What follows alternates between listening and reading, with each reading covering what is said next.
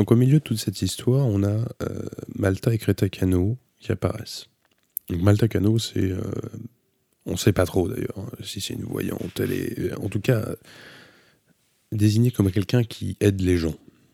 Donc là, au départ, elle est censée aider Toru Okada à retrouver son chat. Euh, ça, c'est le, premier élément. Donc, elle est, là, elle lui dit voilà, vous allez retrouver le chat, mais il n'est pas, il pas chez vous. Je ne sais pas s'il est mort encore. Bref, euh, il est pas près de chez vous, ça sert à rien de le chercher. Bon. ce personnage, c'est un personnage qui est fasciné par l'eau, euh, qui a pas mal voyagé et qui a voyagé notamment donc à Malte, d'où elle tire son, son, son pseudonyme.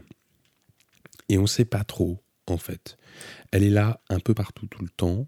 Euh, elle est un peu omniprésente, mais en même temps, à chaque fois qu'elle euh, donne une information, euh, elle, enfonce un peu les portes ouvertes. C'est-à-dire que passe son temps à dire des trucs, oui, très bien, mais ça l'aide pas beaucoup. En tout cas, Toru Okada lui comprend pas trop. Voilà. Et ce personnage est accompagné par sa sœur, donc Kreta Kano. on, peut, on peut continuer à rire. et ce personnage est un peu, un peu particulier. ils sont tous les deux liés en fait, euh, à la famille euh, du côté de Noboru Wataya. Euh, Malta connaît bien Noboru Wataya pour différentes raisons, et Kreta aussi. Kreta, donc, a priori, a été victime de viol, en tout cas, c'est ce que dit, c'est ce que dit Malta Kano. a été victime de viol par, de, la part de, de, de Noboru Wataya.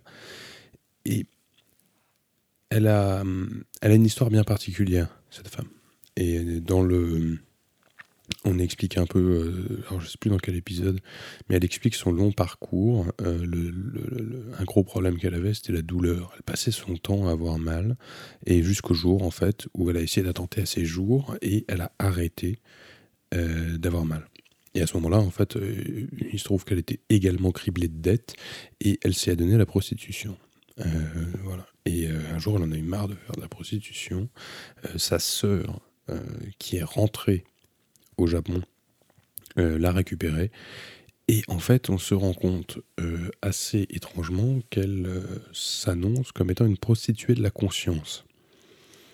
Alors, c'est ce qui va être un peu délicat à, comprendre pour Toru Okada. en tout cas, une chose est sûre, Toru Okada a eu des relations sexuelles avec cette femme, mais a priori dans ses rêves.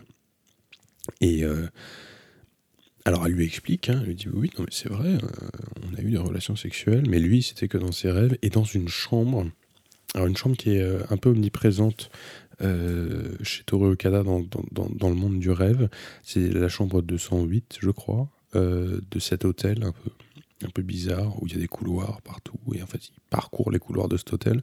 Et il rentre dans la chambre et à chaque fois c'est le même décor, cette chambre très sombre avec un seau à glace euh, au milieu, une bouteille de cutie sark dedans, c'est un whisky.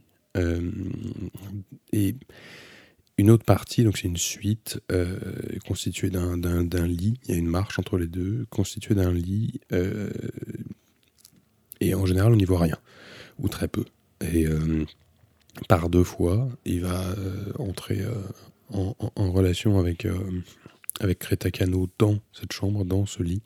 Euh, Kretakano va même porter un moment un, ensemble de, de, vêtements de Kumiko. C'est assez troublant, il comprend pas trop ce qui se passe. Néanmoins, euh, voilà, il rentre en contact. C'est dans la même chambre qu'un peu plus tard, il va rencontrer, alors sans arriver à la discerner, euh, qui va rencontrer la femme du téléphone.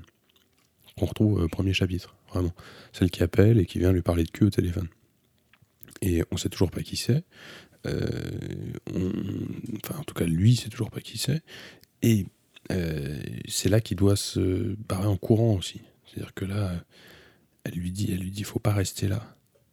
Euh, faut, faut, faut, y aller là, ce qui va arriver. Et, et c'est là qu'il traverse le mur. Il a vraiment l'impression de traverser le mur.